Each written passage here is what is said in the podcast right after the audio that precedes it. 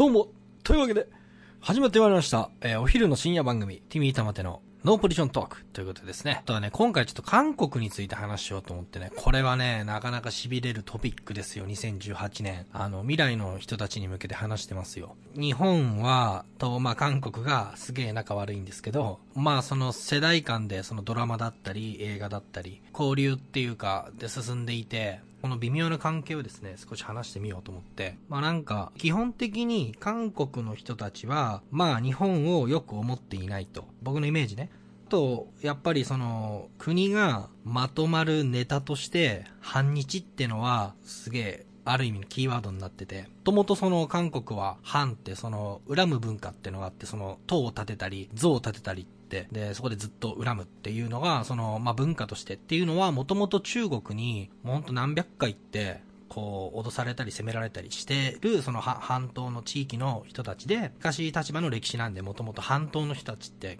結構難しいんだよね。で、あとはガッツがあるというか、まあ、良くも悪くもこの日本をこうライバル視してっていうんで、車だったらヒュンダイ、家電だったらサムソン、とか、あの、LG とか、まあちょっとウォン安も利用しての財閥系の点集中、国家も輸出、韓国は90年、97年、あの、IMF、一回その破綻しそうになっててるんで、で、そこから国際政策を、まあ外貨を取りに行くっていうか、その、外に向けていくっていうんで、でそうやって財閥系の企業を中心に政府が後押しして、で、サムソン、だから売り上げだけど、テレビの売り上げとか家電の売り上げとかで言ったら、サムソンは本当日本の全部足しても、まだまだ足りないみたいな。日本は良くも悪くも、その東芝だったり、ソニーだったり、パナソニックだったりっていうメーカーが8社ぐらい、例えばテレビでも見かけるんですよ。で、例えばこっちの電化製品屋で行っても、日本だとやっぱりもう全部パナソニックとかソニーとか、シャープとか、日立とか、東芝とか、テレビが置いてあるんだけど、こっちはさ、やっぱり良くも悪くも、ここまでこう、日本のものが全部来てるわけじゃないんで、テレビやフィリップスもあれば、でもほとんど今 LG とサムソン。で、多分、今クオリティ、そのモニター 4K とかのクオリティで言えば LG 一択ぐらいじゃないですかね。僕もあの LG の今 4K モニター27インチのを使ってるんですけど、例えば Apple とかそのデザインとかグラフィックやる人ででも、Apple とかも公式に押してるぐらいですね、LG の外付けモニターで、に MacBook Pro 2枚拡張して、ディスプレイ拡張して、あの、やってねぐらいの気持ちで押してるんで、今、まあ、LG はいいなって思ってますね。LG 熱いっすね、今。そういった政策で、そのサッカーとかでも、すげえなんかガツガツ来ると。で、なんかちょっと前まで、日本でその、韓流ブームってのはね、冬のそなたっ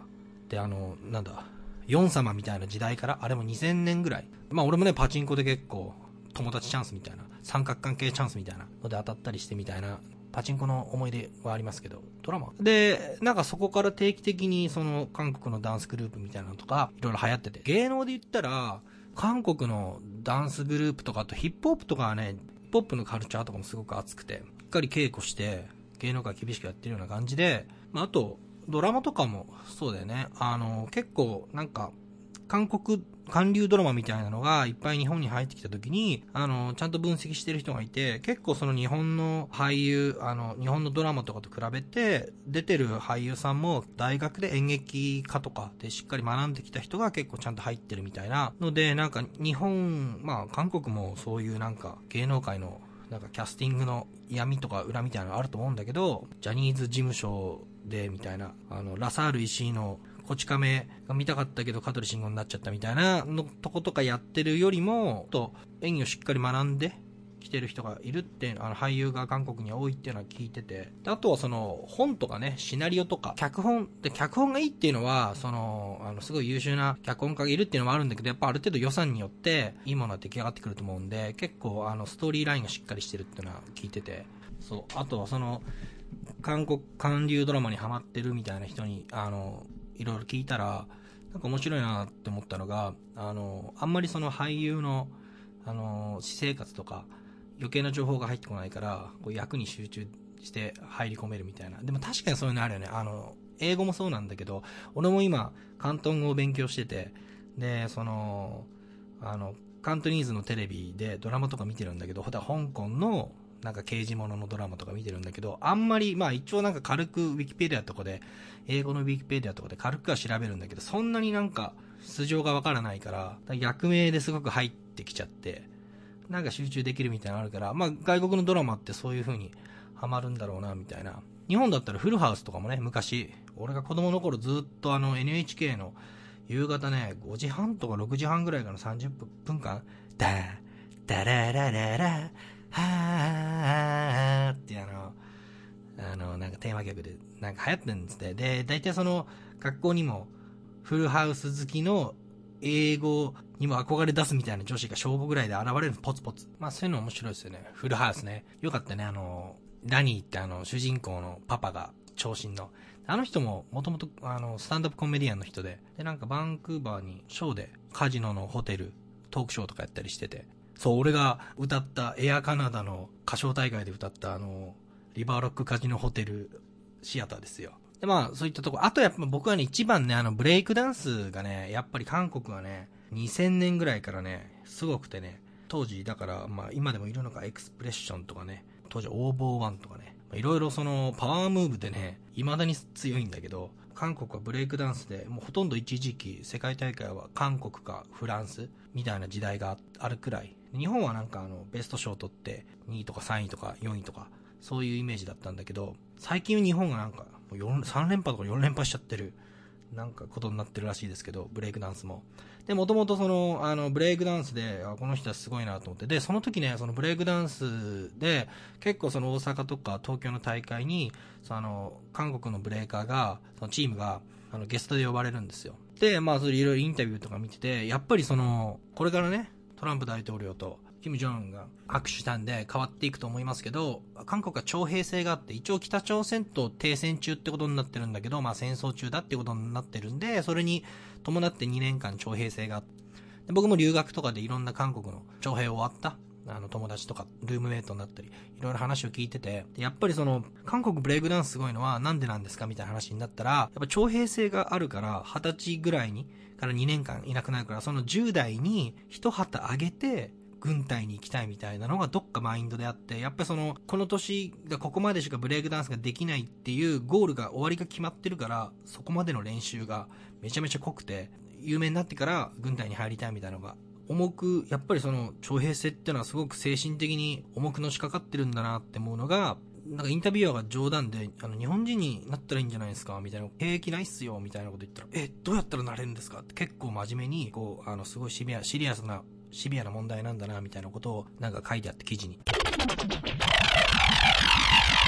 で、まあそういったマインドで、ガッと日本を比べてきたりとか、サッカーでこうちょっとラフプレーで来たりとか、まあ、してるんだけど、まあでもなんか極論ね、まあその、恨むなって言いたいところなんだけど、やっぱり日本って、で、韓国併合しちゃってるんですよね。だから35年、36年、統治下に置いちゃったんですよね。これは結構やっぱりその日本人も多分、まあ、日本人はちょっと、え、ー、と戦後 GHQ ギブミーチョコレートアメリカっていうちょっとまたダメから全然違う奴らだったんで、まあまだその上とかもあり、受け入れやすさあったかもしれないですけど、やっぱりね、同じ顔っていうかね、の人らに35年やられたっていうのは、まあ、そっから1000年恨もうって思われても、しょうがないくらいのことになってて、で、もちろんこれは当時その、軍事的なね、戦略とかがあって、ってことなんだろうけど、やっぱりその、生還論って言って、その韓国を一応その、まあ、当時は理事朝鮮だったのかな？包丁があって、今後どうすんだみたいな話で、で、日本はその、と、韓国をもっと自分の自国の方に韓国を併合でもしておかないと、そこにもロシアが入ってこられたり、中国が入ってこられると、そこから国防上の問題だってことで、結局、あの、朝鮮をまあ、どうするって話になった時に生還論っていうのがあって、で、良くも悪くもね、あの、伊藤博文が、伊藤博文はどちらかというと慎重派だったんですけど、あの、生還論に対してね、まあ、韓国人の国までやるのは、まあ、もっとゆっくりやった方がいいんじゃないかってところを、まあでも結局、取ろうってなって、取って、で、そこで、その統治下の内閣総理大臣みたいになったんですよね。総督って、まあそのトップになったら、そこにその安住婚って拳銃で、えー、テロリスト、今なんか反日のその英雄みたいになってる安住婚とかっていう、安住、名前、名前違うかも。けど、まあでも、まず結果ね、結論ね、やっぱりね、併合しちゃよく、併合しちゃよくないよ。そこからまあ細かい話で、その例えば、創始解明、名前を日本風にしろっての迫ったとか、あの、創始解明届で、その韓国人の方がやりたいって言ってきたとか、その細かいところあったとしても、やっぱり、他国攻めたら、まあ、裏切、そういう風に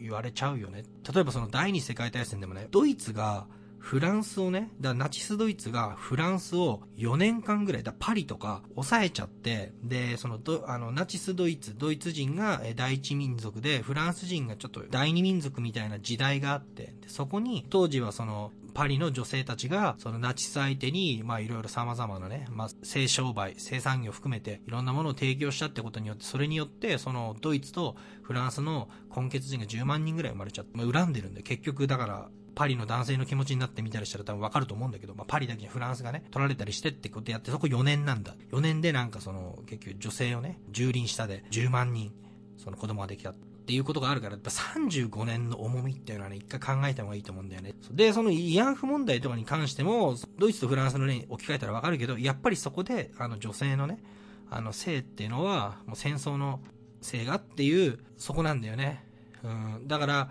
で、やられた方は形を変えてでも何してでも主張してくるだろうし、そこはね、多分彼の主張から言うと、その長いな目で見たら、戦争における性暴力に対しての、まあ、メッセージになるってことでやってるんだろうけど、従軍ヤフーがどうのこうのっていうのは、まあ、それも資料とかもどんどん出てくると思うんだけど、まあ、基本的には戦争には従軍慰安婦っていうのはつきもので、従軍慰安婦の問題にしても、その論点はまあどこなんだみたいな方になってしまっていて、その軍の強制があった、ないとかってことは、でも日本軍は確かね、ベトナムかなんかで、あの、軍が関与してたっていうのは認めてるみたいなことがあって、で、その資料もなんかいろいろ出てきたり何したりってやってるんだろうけど、貧しいね、あの、韓国の人たちからすれば、その子供売られて、それが韓国の業者で、で、実質その、結局その軍隊の行くところに、そういったその慰安婦みたいなのは設けられるから、それはこのアフガニスタンとかの戦争とかの最前線でもそうだし、戦争ってそういうなんか男のもう性欲の、欲の歴史みたいなところまあこれはまた別の機会に話すんだけど、結局そこの状態で来てるから、で、細かい話で、その、矛盾はあったとしてもね、韓国に言ってることに、まあまあまあ、そういう風に来るんじゃないかなって思ってて、で、あの、まあ結論は、まあまず僕はやっぱり、うまくいかない例をたくさん見てきたんですよ。例えばその、語学学校で、その韓国の人と日本人の人がさ、なんか歴史問題とかについて英語で話し合ってて、結局、向きーってなるわけ、お互い。っていうことは、で、そこで気づいたんだけど、そこで、まあなんか止めに入った時があって、あまりにも、見にくいんで、お互い。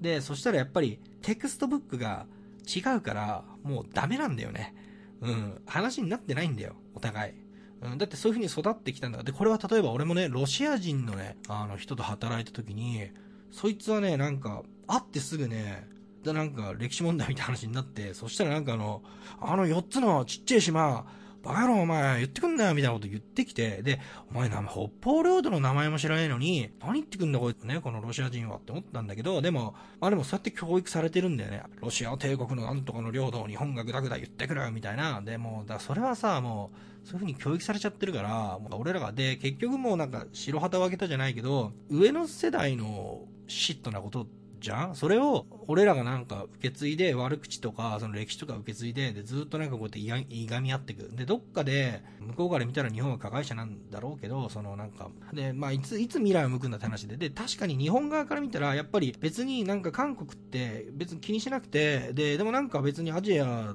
同士で、なんかワールドカップとかで、ベスト16とかに一緒に残ったら2002年とかさ、2010年みたいなさ、残ったらお熱いみたいな風なぐらいでいいと思うんだけど、でもやっぱりその、何かと突っかかってきて、比べられて、で、なんかいちいち、なんかいちいち比べてくんないみたいな感じのノリなのかもしれないけど、で、そのまあ、あ、で、従軍ヤフに関しては、あの、一応その、もともとは、日本と韓国がその国交正常化した時に、もうお互いのその細かい揉め事はお互いの政府で国内で処理しましょうねっていう約束をしてた、交わしてるは、でお金を払ってるんだけど、で、それは韓国はその国民にきちんと確か伝えてないんだよね。日本からの賠償、お詫び金みたいな感じかなんかで、で、正しくその用途伝えてないからって、結局、あと何十年後かして、慰安婦ビジネスとかここを押せば、あの、日本に嫌がらせができるみたいな、そういう出来上がっちゃって、訴えてきてんで、だからなんかね、要はお互い政府がクソとか、その、その時代のね、過根を作ったね、奴らが、あの、上の世代がクソってことなんで、そのクソなものをいつまでも、いつまで俺らが引き受けるんだろうってのと、まあでもやっぱり、韓国もね、例えば在日っていうかその戦後、あの、韓国から日本に渡ってきた人らで、軍事の徴用で来た人が、実は数百人、何万人は、不法移民で渡ってきたって言うけど、まあ戦争が終わったタイミングでさ、難民は出るしさ、で、もともと35年、こっちが最初に手出してるからみたいなの多分あると思うから、そういう風になると思うし、ね、在日の人も日本のね、もちろん一部なんだろうし、いつまでも、まあでも70年とか、そのなんか二重国籍でいるみたいなのも、まあ普通に考えたら変な話なんで、なんかね、他で線引いてもいいんじゃないかなみたいな思いますけどね。竹島もさ、竹島はね、でも、あの、ちゃんとこう日本人として言っとかないとね、竹島はね、あの、不法に占拠された時にね、日本のね、漁民が多分数十人殺し、射殺されてるんですよね。だここはやっぱり、まあ実質一応韓国、あ日本の領土なんだけど、まあ韓国もなんか古い地図に載ってたとかなんとかで、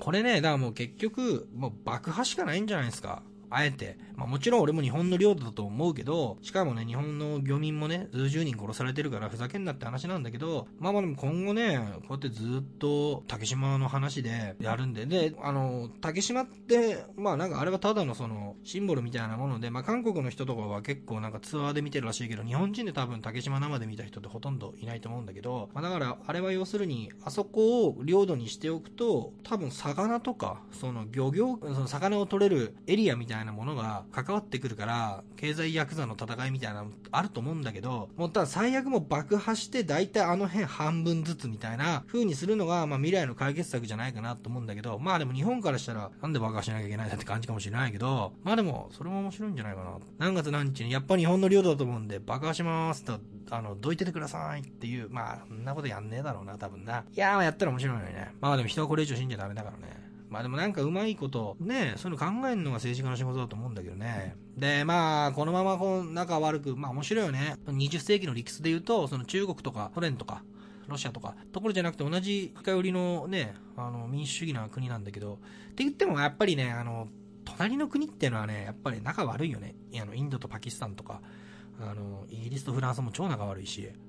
イギリス人ほんとみんなフランス人嫌いだし、フランス人結構、フランス人もイギリス人嫌いな人多いもんね。ブラジルとアルゼンチンとかもそうだし、隣の国は基本揉める。あと、領土問題抱えてるところはめっちゃ揉める。地図で分かりづらい揉め方とかもする。例えばね、あの、地球儀見てないと分からないの揉め方。えっ、と、アルゼンチンとイギリスとか、イングランド、フォークランド紛争ってのがあって、要するにまあ、もともとイギリスが所有権しててスペインに売って、それをスペインがアルゼンチンに売ってって、その2、300年揉めてる領土の島があって、で、結局1982年に、えっ、ー、と、まあ紛争って言って、死者900人、死傷者1700人ぐらい出して、もう2、3ヶ月、えー、戦争してて、国交断絶状態になって、で、そこで現れたのが、メキシコワールドカップ、準々決勝、イングランド対アルゼンチン、あの、神の手マラドーナ、5人抜きの伝説のゴールですよ。あそこで一番、アルゼンチンの国民から見て、えー、イギリス人が嫌いな時に、1点目手使ってゴールして、2点目、もう歴史に残る、なんかドリブルシュート決めて、だからマラドーナが英雄って呼ばれてんのは、あの、映像だけ見るとね、ただの、あの、ワールドカップのハイライトゴールなんだけど、実はその4年前に、あの、フォークランド紛争っていうのがあって、その国民の、アルゼンチン国民のうさばらしをしたから、多分マラドーナは、あんな感じで、OK なんでしょうね。まあ、ご機嫌な人ですよね。えー、神の手 &5 人抜きゴールっていうのの背景にあった出来事ですね。まあ、どうしたらいいんでしょうね。なんか、争うエネルギー、逆になんか争わされてるみたいなのもあるかもしんないよね。結構日本と韓国手組んだら GDP 的にも結構いかちいっしょみたいなところがあんのかもしんないけどね。やっぱり、でも韓国の、こう、法治国と言えないようなこととか、なんかあの、ちょ、ちょっと前も日本の大使になんかやったみたいな事件があったり、やっぱりなんかその日本の悪口を言わなきゃいけない空気みたいなものがやっぱりあって、その日本寄りの発言をした大学教授とか、そういうのがなんかほんと土下座させられたり、坊主させられたりって、その、なんかみんなで、すごい同調圧力が強い国だと思うから、そこで多分そのちゃんとした言論が多分日本人が考える言論空間もちょっとないと思うから、そういう意味では話し合いがちゃんとできないっていうようなイメージは若干あるんだよね。ただ、まあでもいがみ合っててどうすんだと思って、うーん、ね韓国の友達とかいるけど、嫌われてんのかでもなんかどうなんだろうね。あれもそれも洗脳なんじゃない？だからその、ブレイクダンスの話でもね、韓国のチームもね、やっぱパワームーブすごくてね、日本のチームもそこで、例えば2005年とかでね、そのバトルオブザイヤー、ブレイクダンスの世界大会で決勝でね、コリアジャパンとかってなって、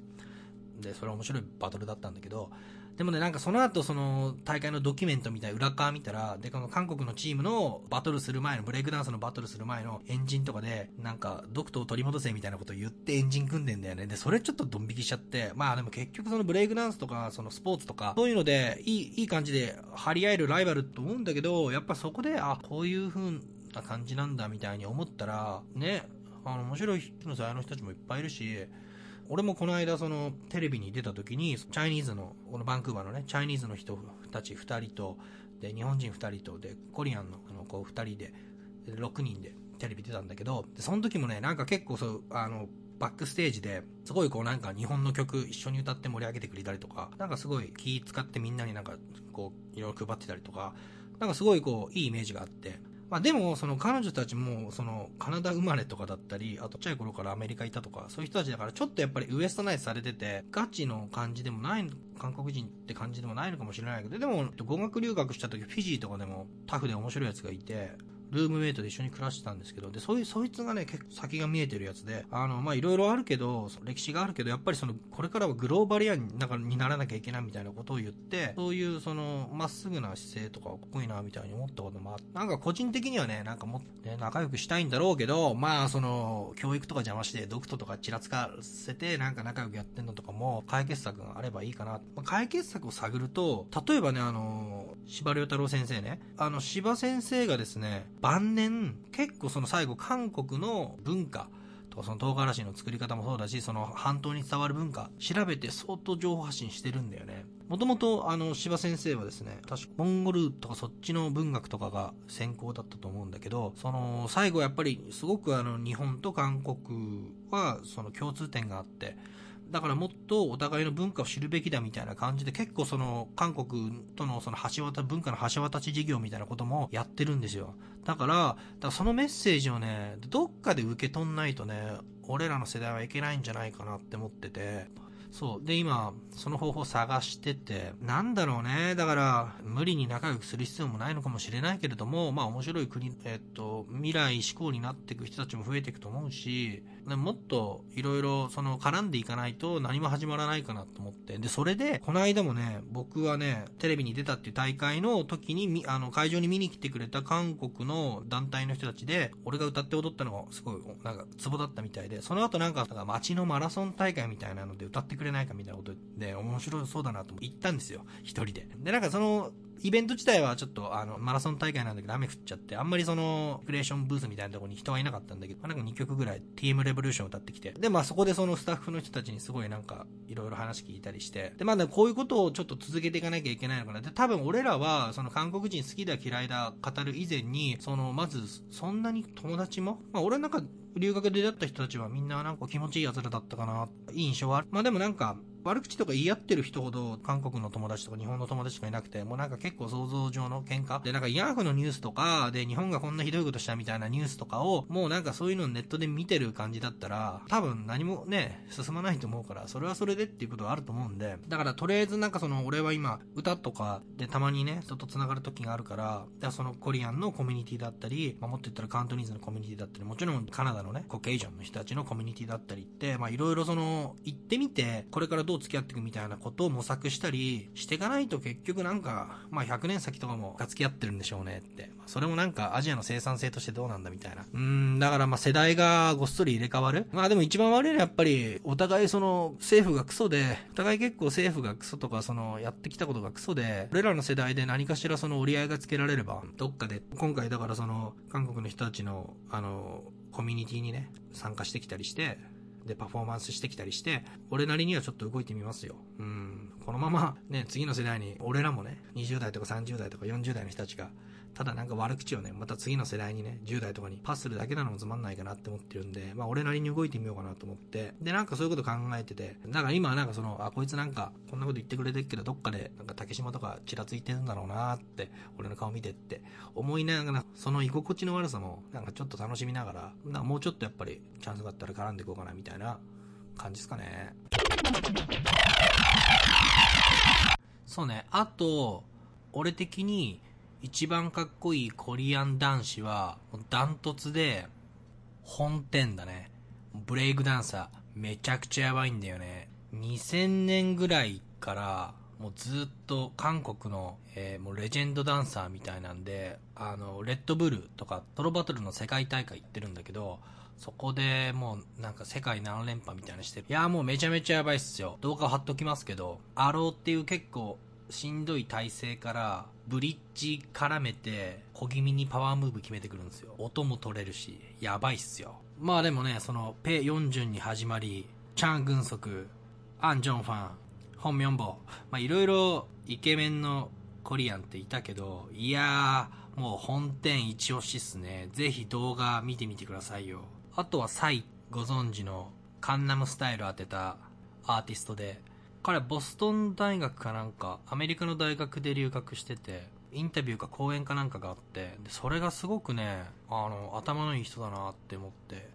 あの記事もなんかみんなに読んでほしいんで、リンク貼っときますけど、サイやばいね。なんかこう、ちょっとグローバルな感じがして、サイ面白いよね、みたいな話をコリアの友達にしたら、誰もなんか彼が英語を喋るとは思わないところになんかこうドカンみたいな。で、なんかそういうキャラらしいけど、いやー、ああいう人面白いね。あると思うんだよね。通ずるものがね。まあ俺なりの結論は、あの、もう本を当てるしかないと思ってるんだよね。つまりその、あの、マルクス資本論じゃないけど、もう哲学書みたいなものをね、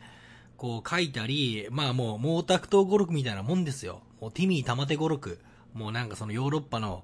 意識高いが学生がみんな読んじゃうみたいな。まあね、実態はね、すげえホロコーストとかやってて、まあ良くない結果だったんですけど、まあなんかそういう感じで、っていうのは、韓国は、その、春樹世代っていう、その、村上春樹、まだその、あんまりその、公に、日本の小説とか映画とか解禁になってない時に、すでにそう、あの、流行って、もう、春キストとかがいたみたいな、そういった土壌があるんで、もう、だからもう、本を当てるしかないなって思ってるんですよ。何かしらね。なんか、日本と韓国、まあ、リスペクトし合ってこうぜ、みたいな本を、まあ、当てるっていうのが、まあ、俺なりの解決策かなと思ってるんですけど、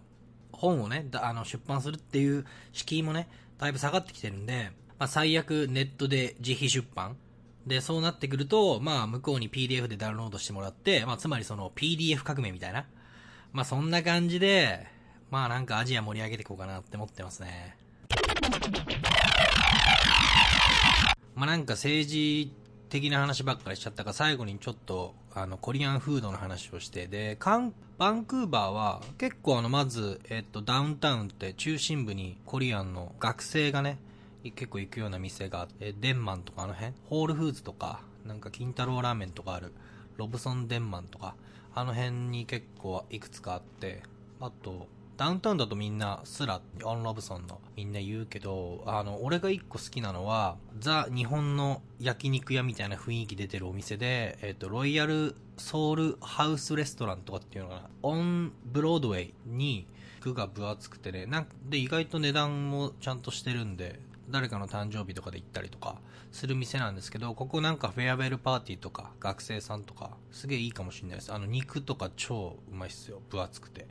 リンク貼っときますけど。まあそんな感じっすね。あとはなんか、と、コキットラムとかってダウンタウンからなんで1時間ぐらいかかっちゃうのかな結構遠いところは、こうコリアンの人たちが住んでて、こうモールとかがこうコリアンタウンみたいになってるみたいなのがあって、その辺にね、うまい店があるって聞いてるんですけど、まあなんかちょっと調べておきます。そんな感じっすね。ちょっと美味しいコリアンフード食っていきましょう、みんなで。